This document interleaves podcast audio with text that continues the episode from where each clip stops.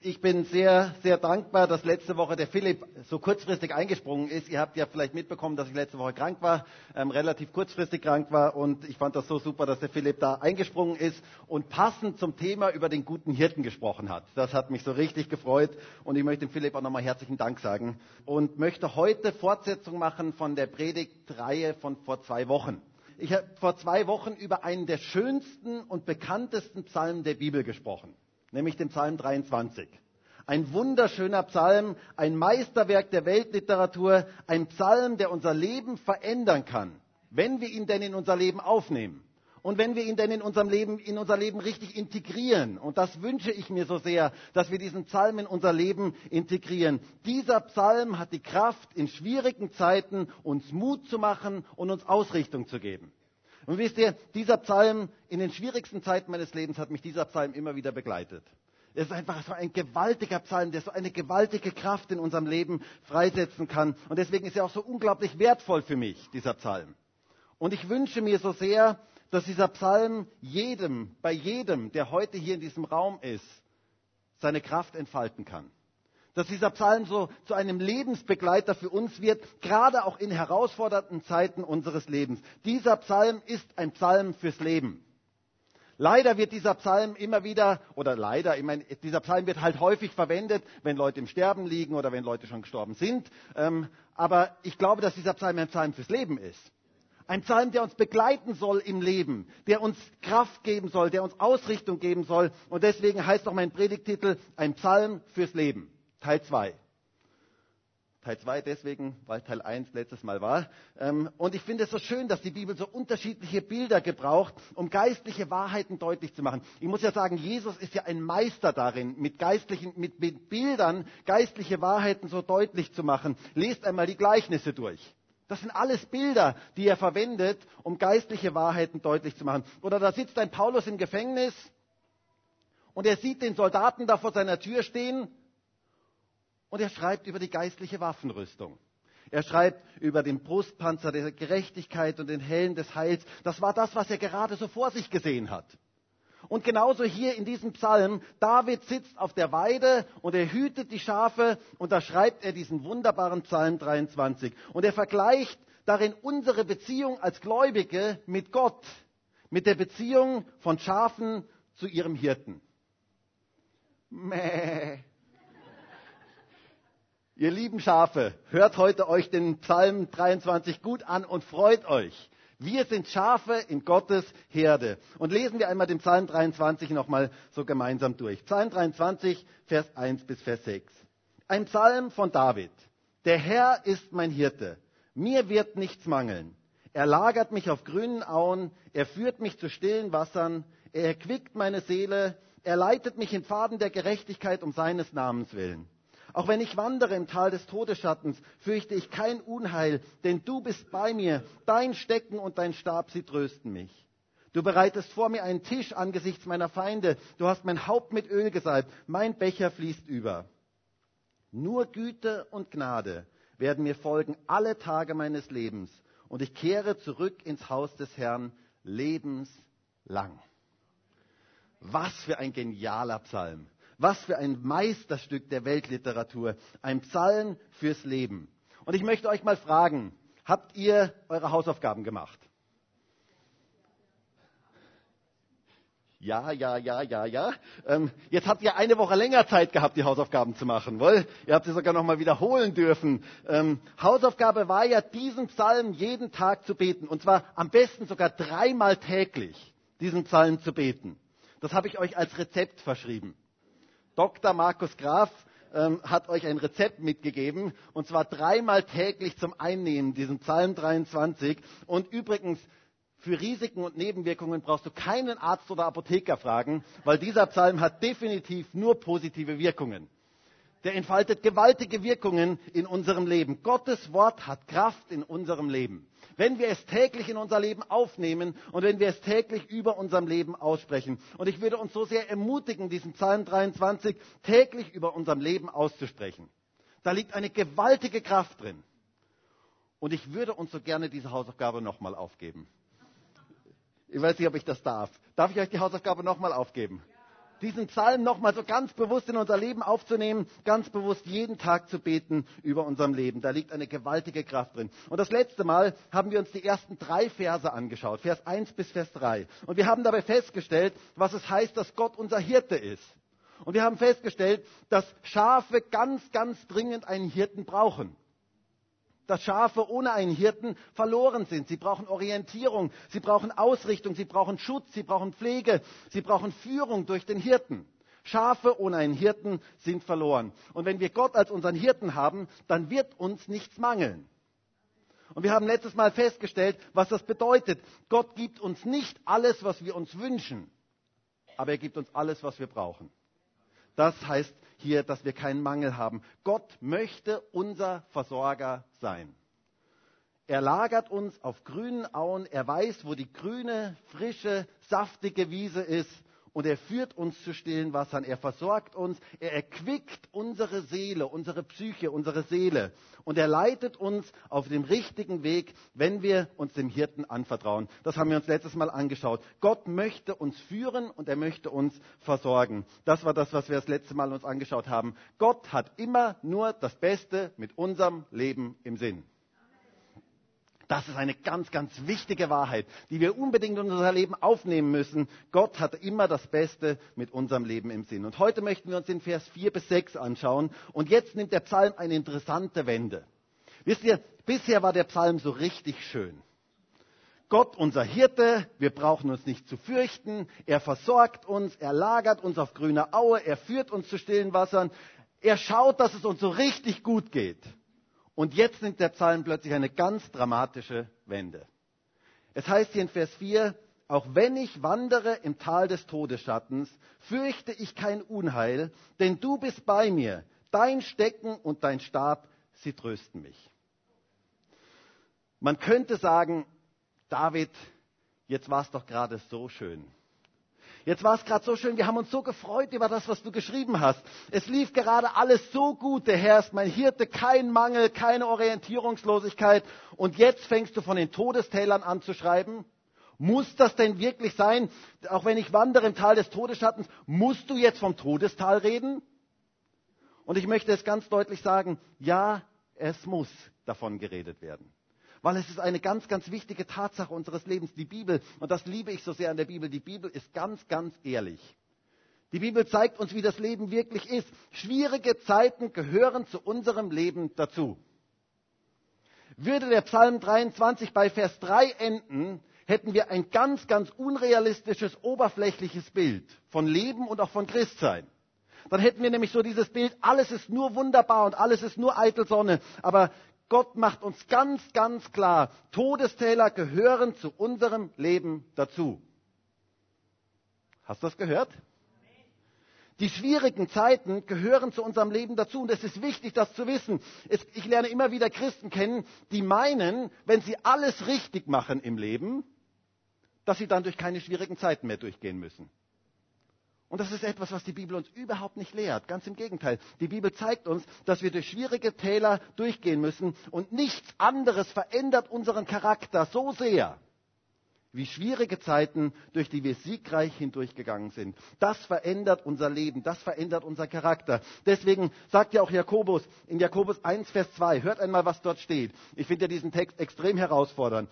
Achtet es für lauter Freude, meine Geschwister, wenn ihr in mancherlei Versuchungen geratet, indem ihr erkennt, dass die Bewährung eures Glaubens Ausharren bewirkt.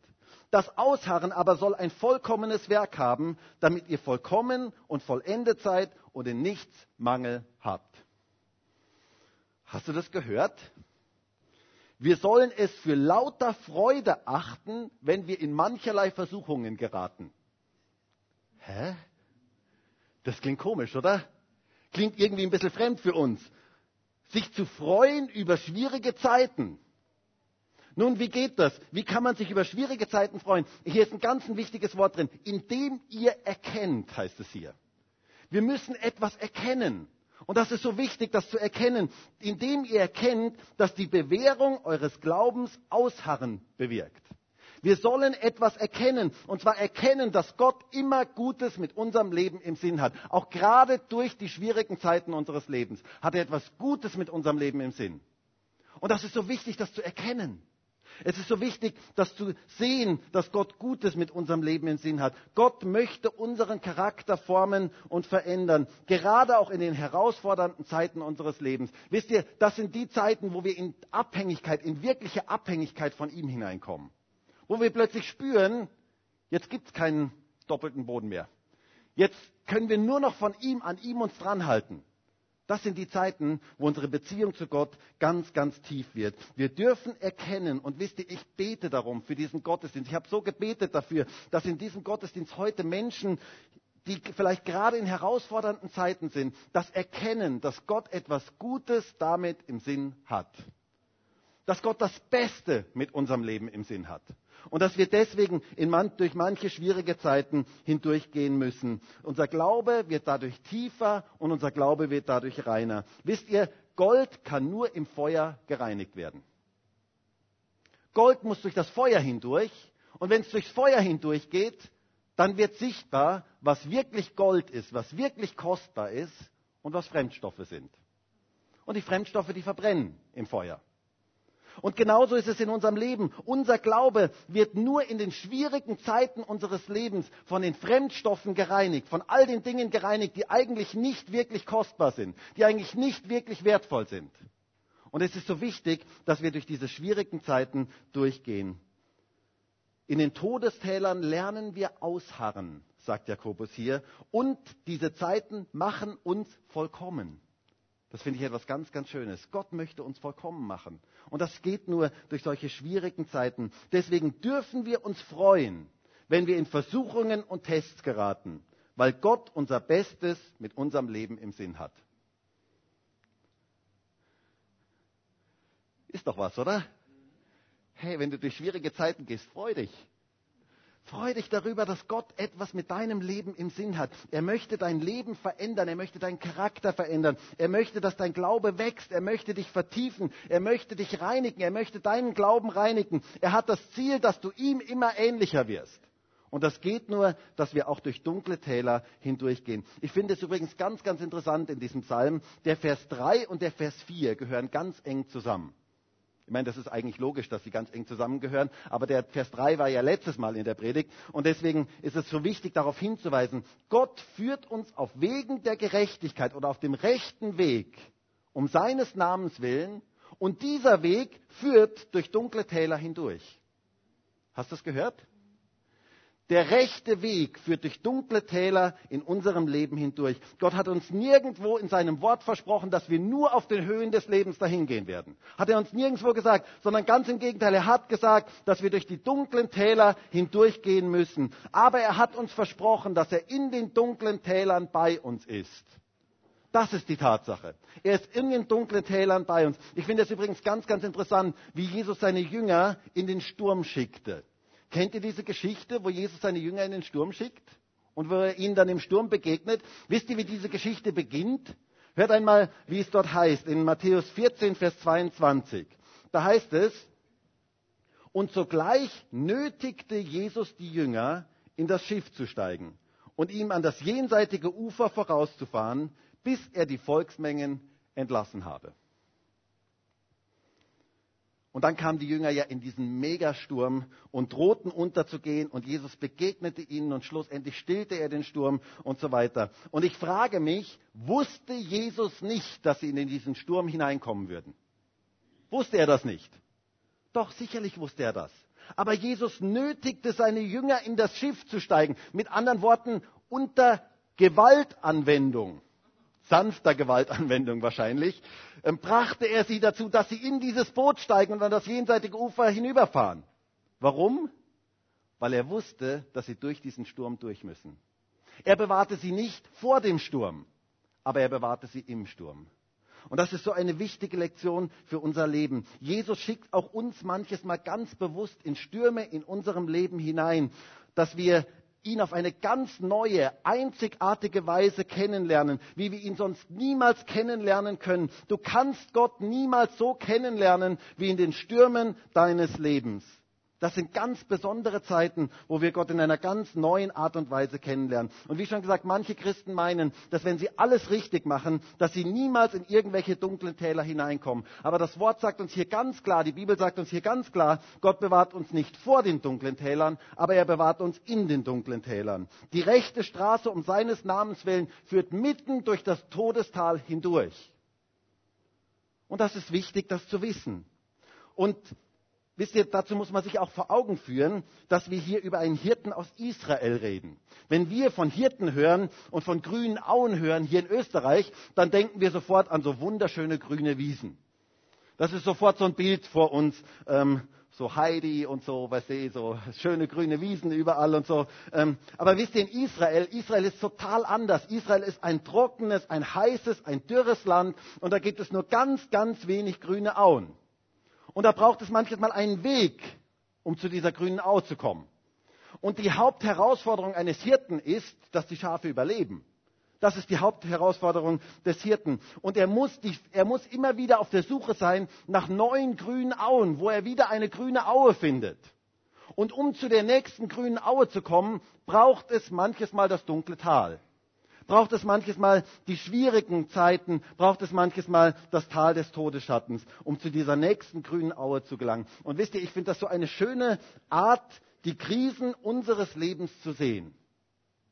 Ein finsteres Todestal ist der Abstand zwischen zwei grünen Auen. Hast du das gehört? Den Satz darfst du heute mitnehmen.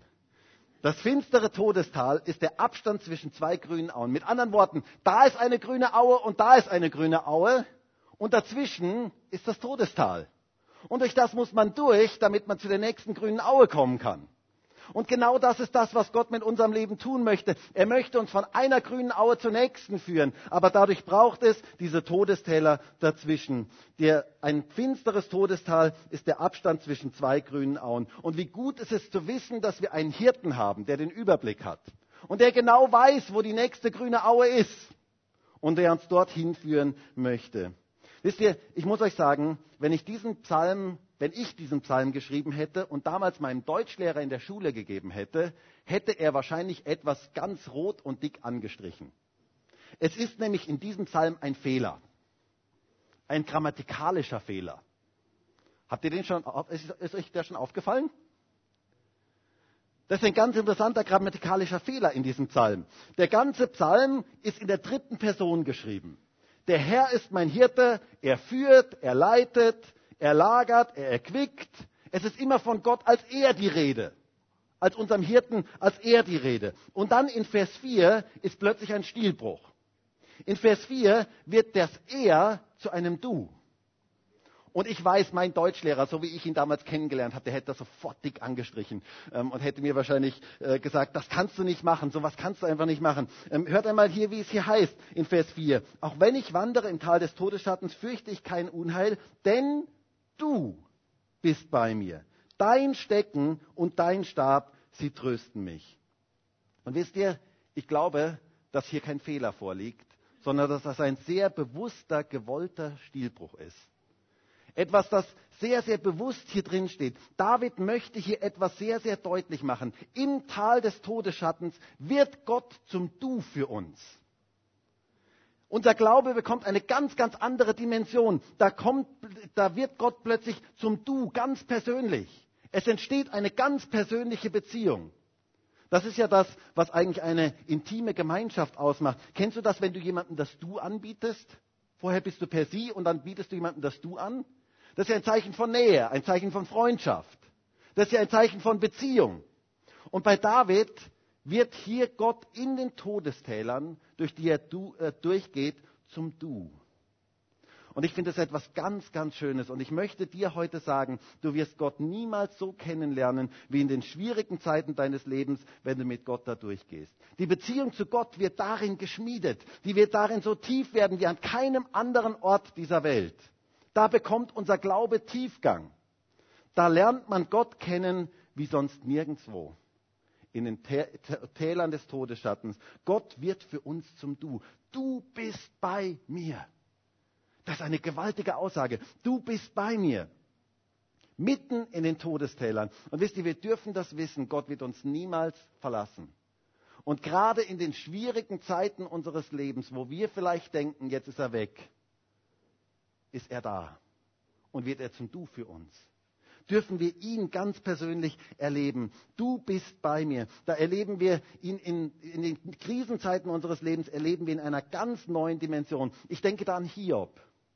Hiob ist so ein Beispiel in der Bibel. Ein Mann, der durch gewaltige Todestäler gegangen ist. Unglaublich, was dieser Mann alles erleben musste. Und am Ende dieses Buches, das Buch Hiob gefällt mir so gut, weil es am Ende so ein richtiger, äh, das geht so richtig auf am Ende. Da begegnet ihm Gott, der lebendige Gott begegnet dem Hiob. Und das ist so etwas Gewaltiges am Ende dieses Buches. Und er lernt Gott auf eine ganz neue Art und Weise kennen. Und hört einmal, was er dann sagt. In Hiob 42, Vers 1 und Vers 2 und Vers 5. Da heißt es, und Hiob antwortete dem Herrn und sagte, ich habe erkannt, hier ist wieder etwas zu erkennen, dass du alles vermagst und kein Plan für dich unausführbar ist. Und dann sagt er in Vers 5, vom Hörensagen hatte ich von dir gehört. Jetzt aber hat dein Auge hat mein Auge dich gesehen. Ich finde das so eine starke Aussage. Hiob sagt hier, vorher war mein Glaube Theorie. Ich wusste alles. Vom Hörensagen hatte ich von dir gehört. Aber jetzt hat mein Auge dich gesehen. Jetzt weiß ich, wer du wirklich bist. Jetzt habe ich viel mehr erkannt von dem, wer du eigentlich wirklich bist. Vorher wusste ich vieles über dich. Aber jetzt kenne ich dich selber. Und das ist eine ganz, ganz andere Dimension. Wisst ihr, und das können wir nur in den schweren Zeiten unseres Lebens erleben. Gott zum Du zu erleben. Hiob sagt hier, ich wusste vieles über dich, ich habe viele Seminare besucht und Bücher und theologische Wahrheiten gewusst. Ich habe Kopfwissen gehabt, ich habe vom Hörensagen von dir gehört. Jetzt aber habe ich dich selber kennengelernt. Ganz persönlich dich kennengelernt. Mein Auge hat dich gesehen. Jetzt habe ich eine ganz neue Dimension von Glauben. Und das kommt durch die schwierigen Zeiten unseres Lebens, durch die wir mit Gott durchgehen. Man erlebt Gott nur in den Krisen des Lebens so ganz persönlich als du. Und deswegen ist es so wichtig, durch diese Zeiten durchzugehen. Und wisst ihr, ich könnte mir vorstellen, und es ist einfach nur eine Vorstellung, nur eine Spekulation, aber ich könnte mir vorstellen, dass der Hirte das Schaf auf seine Schultern genommen hat im Tal des Todesschattens so ganz nah zu sich genommen hat. So ganz nah zu sich genommen hat, es auf den Schultern durch dieses Todestal hindurchträgt. Was für ein schönes Bild. Gott wird in den Krisen unseres Lebens zum Du. Du darfst es wissen, er ist bei dir, mitten in den dunklen Tälern des Lebens. Er wird dich niemals verlassen. Hast du das gehört? Hey, vielleicht sagst du das mal kurz deinem Nachbarn. Gott wird dich niemals verlassen. Sag das doch mal kurz deinem Nachbarn.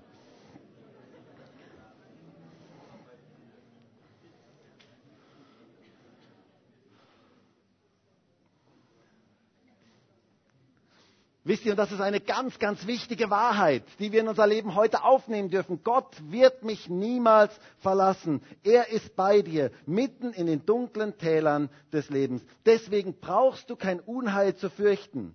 Es ist eine gute Straße, auf der du bist. Und er wird dich zur nächsten grünen Aue führen. Er wird dich da durchführen. Er passt auf dich auf. Und ich finde es interessant, dass hier vom Stecken und Stab die Rede ist. Ich weiß nicht, ob ihr das hier mitbekommen habt. In Vers 4 heißt es hier, und auch wenn ich wandere im Tal des Todesschattens, fürchte ich kein Unheil, denn du bist bei mir. Dein Stecken und dein Stab, sie trösten mich. Nun, was ist der Stecken und Stab? Warum braucht der Hirte, hat der Hirte eigentlich einen Stecken und einen Stab? Und wisst ihr, das ist ein ganz typisches Bild eines israelischen Hirten. Der Stecken war eine Waffe. Der Stecken war eine Waffe, mit der er die Herde verteidigte vor Angreifern. Also mit diesem Stecken wurde verteidigt. Wenn ein Wolf kam oder wenn ein ähm, Löwe kam oder wenn ein Bär kam oder sonst irgendetwas kam, dann nahm er diesen Stecken und er wehrte mit diesem Stecken die Angriffe ab. Und mitten im Tal des Todesschattens dürfen wir es wissen, dass Gott uns beschützt. Dass Gott unser Schutz ist. Dass er den Stecken hat. Dass sein Stecken da ist und sein Stab. Und was ist der Stab? Nun, der Stab, das war der Hirtenstab. Das war der Stab, womit man die Führung gegeben hat der Herde, mit dem man die Herde geführt hat. Im dunklen Tal kann es leicht passieren, dass man die Orientierung verliert. Dass man nicht mehr weiß, warum man eigentlich dort ist. Und vielleicht gibt es ja auch Menschen heute hier in diesem Gottesdienst, du hast die Orientierung verloren, du bist durch eine schwierige Zeit durchgegangen und du fragst dich, warum bin ich jetzt in dieser schwierigen Zeit? Was soll das Ganze? Und ich bin so dankbar dafür, dass es den Stab gibt. Ich bin so dankbar dafür, dass Gott Orientierung gibt, dass Gott uns Richtung gibt, dass der Hirte den Stab hat und er uns mit diesem Stab führen möchte. Durch das dunkle Tal hindurch. Er hat die volle Orientierung. Gott hat die beste Navigation. Besser als mein Navi im Auto. Er hat wirklich die beste Orientierung. Er weiß genau, wo es lang geht. Und er weiß ganz genau, wie er uns durch dieses dunkle Tal hindurchführt. Er führt dich dadurch. Und dieser Stecken und Stab, die dürfen dich trösten, die dürfen dir Mut machen. Du darfst wissen, du bist beschützt und du bist geführt. Ist das nicht etwas Geniales? Dein Hirte kümmert sich um dich und er bringt dich durch das dunkle Tal hindurch. Du brauchst dich nicht zu fürchten. Und jetzt in unserem Psalm wechselt das Bild. Jetzt wechselt das Bild weg von Hirte und Schafen hin zu David selbst nämlich dem König David selbst ähm, oder dem, dem, der mit Feinden zu tun hat. Es heißt hier, du bereitest vor mir einen Tisch angesichts meiner Feinde. Du hast mein Haupt mit Öl gesalbt, mein Becher fließt über. Und wisst ihr, David wusste, wovon er hier redet. David hatte viele Feinde. Da waren die Philister und die Ammoniter und sogar sein eigener Sohn, ähm, der Absalom war. Und es gab Zeiten, da musste er sogar fliehen und so weiter. Er hatte viele, viele Feinde, ähm, sogar vor dem Gesalbten des Herrn, vor, vor Saul, König Saul musste er fliehen und so weiter. David hatte viele Erfahrungen mit Feinden gemacht. Und auch wir haben Feinde. Nicht deine Nachbarn, und nicht deine irgendwelche Leute um dich herum, sondern wir haben geistliche Feinde. Der Teufel, der möchte unser Leben zerstören, der steht gegen uns. Und hier heißt es, dass Gott einen Tisch im Angesicht unserer Feinde bereitet. Wow, das finde ich voll cool. Also ich finde das absolut genial. Stell dir das mal so richtig vor ich weiß nicht, ob ich dieses Bild so vor euch habe. Ich meine, Psalm 23, der ist ja so bekannt, den kennen wir alle, ähm, oder die meisten von uns kennen ihn ähm, sehr, sehr gut. Und manchmal sind so diese Bilder dann gar nicht mehr für uns so, so dramatisch. Aber stell dir das mal vor, das sind die Feinde, große Feinde, starke Feinde. Die stehen mit ihren Rüstungen da, mit ihren Spießen, mit ihren Schwertern, mit ihren Waffensystemen und so weiter. Stehen die da, Soldaten ohne Zahl. Ein unglaubliches Heer steht da vor dir. Die Sonne blitzt im Stahl der Waffen. Habt ihr dieses Bild vor euch? Und der David, was tut der David? Der sitzt da und isst. Habt ihr dieses Bild vor euch? Also das ist ja schon ein, interessantes Bild. Wie bitte, du bereitest vor mir einen Tisch im Angesicht meiner Feinde. Der isst. Der isst im Angesicht der Feinde. Das finde ich etwas absolut Geniales. Ähm, ich finde das etwas ein, ein ganz, ganz interessantes Bild. Da kommen die Feinde und die stehen so vor ihm und sagen, ja, was ist denn mit dem Burschen los? Der kämpft ja gar nicht. Der sitzt ja da und isst. Ja, was tut der denn jetzt da? Also ähm, macht er denn jetzt gar nichts? Nein, nein, der isst. Der hat einen gedeckten Tisch vor sich und der isst im Angesicht der Feinde. Ein regelrecht kurioses Bild, ähm, wie ich denke. Ähm, ein Tisch im Angesicht der Feinde. Gott bereitet einen Tisch im Angesicht unserer Feinde. Und wisst ihr, Tisch in der Bibel hat immer etwas mit Gemeinschaft zu tun hat immer etwas mit Essen zu tun, mit Stärke zu tun, mit Stärke neu bekommen und auch ganz speziell mit Gemeinschaft. Gott bereitet Gemeinschaft vor für uns, auch gerade in den schwierigen Zeiten unseres Lebens. Und gerade in den schwierigen Zeiten unseres Lebens dürfen wir so in Gemeinschaft mit Gott sein. Ganz persönlicher Gemeinschaft mit Gott sein. David ist hier im Angesicht der Feinde. Da kommt sowas von Ruhe rein. Da kommt sowas von Geborgenheit rein. Also sich dahinzusetzen und essen im Angesicht der Feinde, da muss man schon eine große Gelassenheit haben. Stimmt das? Und es heißt hier, Gott bereitet einen Tisch, du bereitest einen Tisch im Angesicht meiner Feinde. Und das finde ich etwas ganz, ganz Schönes, ein gewaltiges Bild. Ich denke da an den Petrus im Gefängnis. Weiß nicht, ob ihr diese Geschichte kennt. Der Petrus ist im Gefängnis und er wartet auf seinen Tod. König Herodes hat den Jakobus gerade vorher umgebracht und Petrus sollte der Nächste sein. Und was geschieht? Hört einmal, wie es dort heißt, in Apostelgeschichte 12, Vers 6. Ich finde diese Geschichte absolut genial. Als aber Herodes ihn vorführen wollte, schlief Petrus in jener Nacht zwischen zwei Soldaten, gebunden mit zwei Ketten, und Wächter vor der Tür verwahrten das Gefängnis. Und siehe, ein Engel des Herrn stand da, und ein Licht leuchtete im Kerker. Und er schlug Petrus an die Seite, weckte ihn und sagte, steh schnell auf. Und die Ketten fielen ihm von den Händen. Und der Engel sprach zu ihm, gürte dich und binde deine Sandalen unter. Er aber tat es, und er spricht zu ihm, wirf dein Oberkleid um und folge mir. Und er wird dann hier befreit aus diesem Gefängnis. Klingt, als hätte Petrus hier sehr, sehr fest geschlafen, oder? Also der Engel, der muss ihn erstmal schlagen. Busch. Steh auf, hey, komm, steh auf. Der muss so fest geschlafen haben, ähm, dass er ihn erstmal schlagen muss, damit er überhaupt wach wird. Und als er dann aufgestanden ist, musste er ihm erstmal sagen, hey, zieh dir mal was an und zieh dir mal Schuhe an, wir gehen jetzt raus. Ähm, der hat so fest geschlafen, der war so richtig verschlafen. Petrus schläft fest im Gefängnis, obwohl er hingerichtet werden sollte. Also das nenne ich mal Ruhe und Gelassenheit im Angesicht der Feinde, ein Tisch im Angesicht der Feinde. Du bereitest vor mir einen Tisch im Angesicht meiner Feinde. Du bist bei mir, selbst wenn die Feinde da sind. Ich darf in der Gemeinschaft mit dir leben. Und ich glaube, dass wir da durchaus noch was lernen dürfen. Dass es da bei uns allen wahrscheinlich, ich meine, ich will dich da jetzt, ich will dir nicht zu nahe treten, aber dass, wir bei, dass wahrscheinlich bei uns allen da noch durchaus Luft nach oben ist wirklich zu erleben und zu beten dafür, dass Gott uns diese Gelassenheit gibt, dass wir den Tisch im Angesicht der Feinde erleben dürfen. David hatte es gelernt und erkannt, dass Gott einen Tisch im Angesicht der Feinde deckt. Du bereitest, hier heißt es in Vers 5, du bereitest vor mir einen Tisch angesichts meiner Feinde. Du hast mein Haupt mit Öl gesalbt, mein Becher fließt über. Im Angesicht der Feinde wird unser Haupt mit Öl gesalbt. Nun, was bedeutet das? Öl spricht in der Bibel immer vom Heiligen Geist. Vom Wirken des Heiligen Geistes. Salbung war etwas, was die Könige und Priester im Alten Testament bekommen haben. Und angesichts unserer Feinde werden wir, dürfen wir mit der besonderen Kraft des Heiligen Geistes rechnen.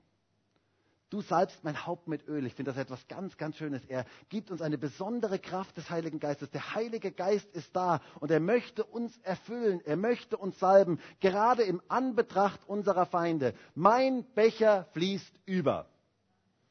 Überfließendes Leben, überfließendes Wirken des Heiligen Geistes im Anbetracht der Feinde. Das finde ich etwas ganz, ganz Starkes. Und ich würde mir so sehr wünschen, dass wir das jeden Tag über unserem Leben aussprechen.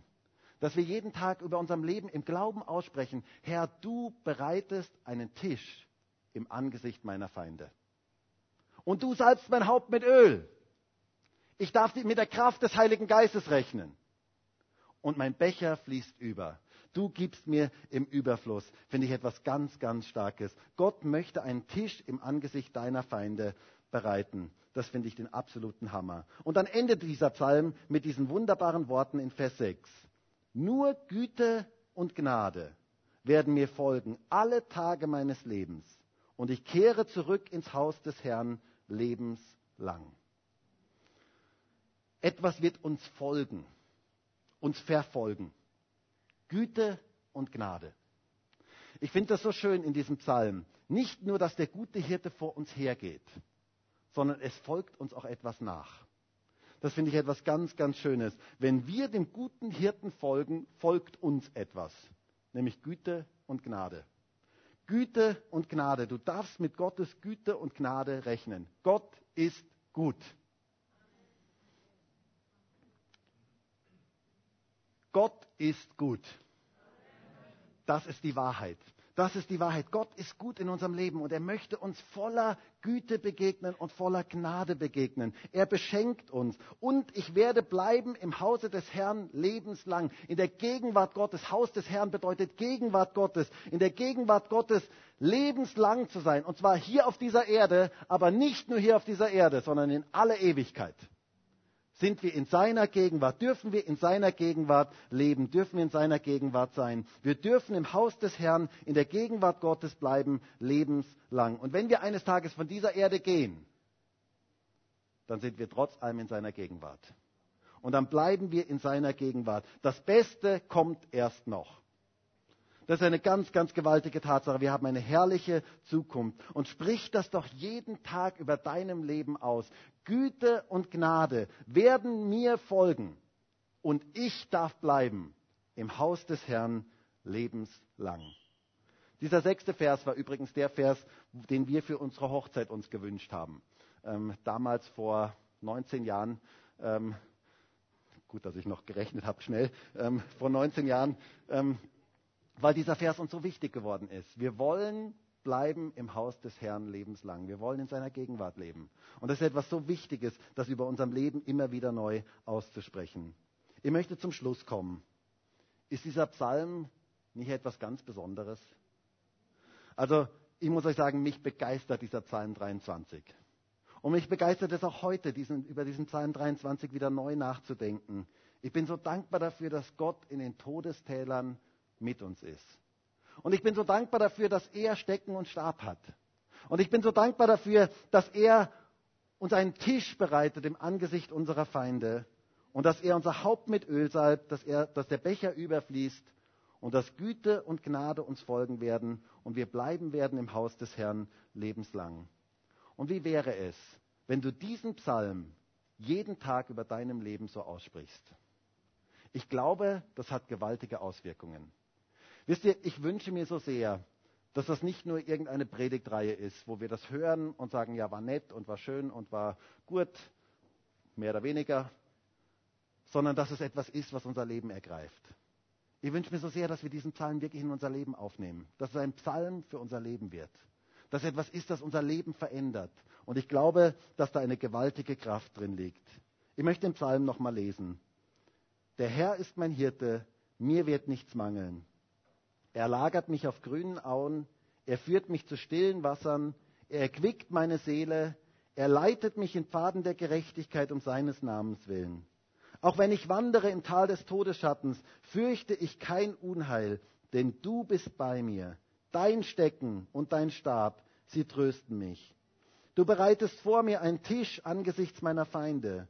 Du hast mein Haupt mit Öl gesalbt, mein Becher fließt über. Nur Güte und Gnade werden mir folgen alle Tage meines Lebens und ich kehre zurück ins Haus des Herrn lebenslang. Ich möchte uns bitten, dass wir alle gemeinsam aufstehen. Und vielleicht sind ja heute Menschen hier, die jetzt empfinden, dass sie gerade durch ein dunkles Tal gehen. Und vielleicht hast du dich gefragt, warum muss ich da jetzt durchgehen? Und ich würde mir so sehr wünschen, dass du heute diesen Psalm 23 für dich in Anspruch nimmst und sagst, Herr, wenn ich auch durchs dunkle Tal gehe, du bist bei mir. Dein Stecken und dein Stab, sie trösten mich. Gott hat das Beste mit deinem Leben im Sinn. Und er möchte dich zur grünen Aue führen und er möchte dich zum frischen Wasser führen. Und er weiß genau, warum du jetzt durch dieses dunkle Tal gehen musst. Herr, ich bete jetzt darum, dass du ganz speziell mit deinem Geist heute in diesen Gottesdienst wirkst, dass du Augen jetzt öffnest, innere Augen öffnest, dass Menschen erkennen können, was du mit ihrem Leben vorhast.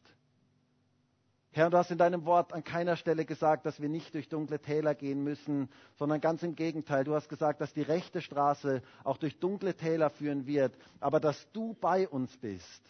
Und das möchte ich jetzt ganz speziell aussprechen über jedem hier in diesem Gottesdienst, dass du in den dunklen Tälern da bist. Und ich bitte dich darum, dass jeder Einzelne dich als du erkennen kann. In einer ganz neuen Art und Weise erkennen kann, gerade in den dunklen Tälern des Lebens. Ganz neu erkennen kann, wer du bist, Herr. Dass deine Gegenwart und deine Kraft mächtig offenbar wird, gerade in den dunklen Tälern des Lebens. Danke dafür, Herr, dass wir dich da in einer ganz neuen Art und Weise kennenlernen dürfen. Und danke dafür, dass du unseren Charakter formen möchtest, unseren Charakter verändern möchtest. Danke dafür, dass du uns dir ähnlicher machen möchtest. Herr, wir geben uns dir hin, dem guten Hirten. Du weißt, was der richtige Weg ist. Und wir möchten ganz bewusst unser Leben dir so hingeben und möchten dich bitten darum, dass du unser Leben führst. Und auch wenn es durch dunkle Tal geht, wissen wir, dass du etwas Gutes damit im Sinn hast. Dass du unseren Glauben tiefer werden lassen möchtest. Dass du unseren Glauben reiner werden lassen werden möchtest. Herr, ich danke dir dafür, dass du uns mit frischem Öl salbst. Und ich danke dir dafür, dass unser Becher überfließt. Ich danke dir dafür, dass du einen Tisch im Angesicht der Feinde bereitest. Herr, das bete ich jetzt für jeden heute hier in diesem Gottesdienst. Die Menschen, die vielleicht gerade angefochten sind, die angegriffen sind, dass sie erleben dürfen, wie du einen Tisch bereitest im Angesicht der Feinde. Herr, das tust du und ich bitte dich darum, dass du das jetzt tust und dass du geöffnete Augen gibst, dass wir diesen Tisch erkennen können. Und danke dafür, Herr, dass wir in deiner Gegenwart leben dürfen. Danke dafür, dass wir dich kennen dürfen. Und danke dafür, dass du der gute Hirte bist dem wir unser Leben anvertrauen dürfen. Herr, danke für diesen wunderbaren Psalm 23. Und ich wünsche mir so sehr, Herr, dass dieser Psalm jeden von uns begleiten kann, im Leben täglich begleiten kann. Und dass dieser Psalm die Kraft freisetzt, die du da hineingelegt hast. Danke dafür, Herr. Halleluja.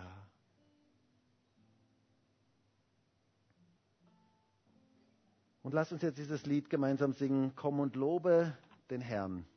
Und ich glaube, das ist eine gute Reaktion auf diesen Psalm 23, den Herrn zu loben und zu sagen, du bist der Herr, du bist mein Hirte.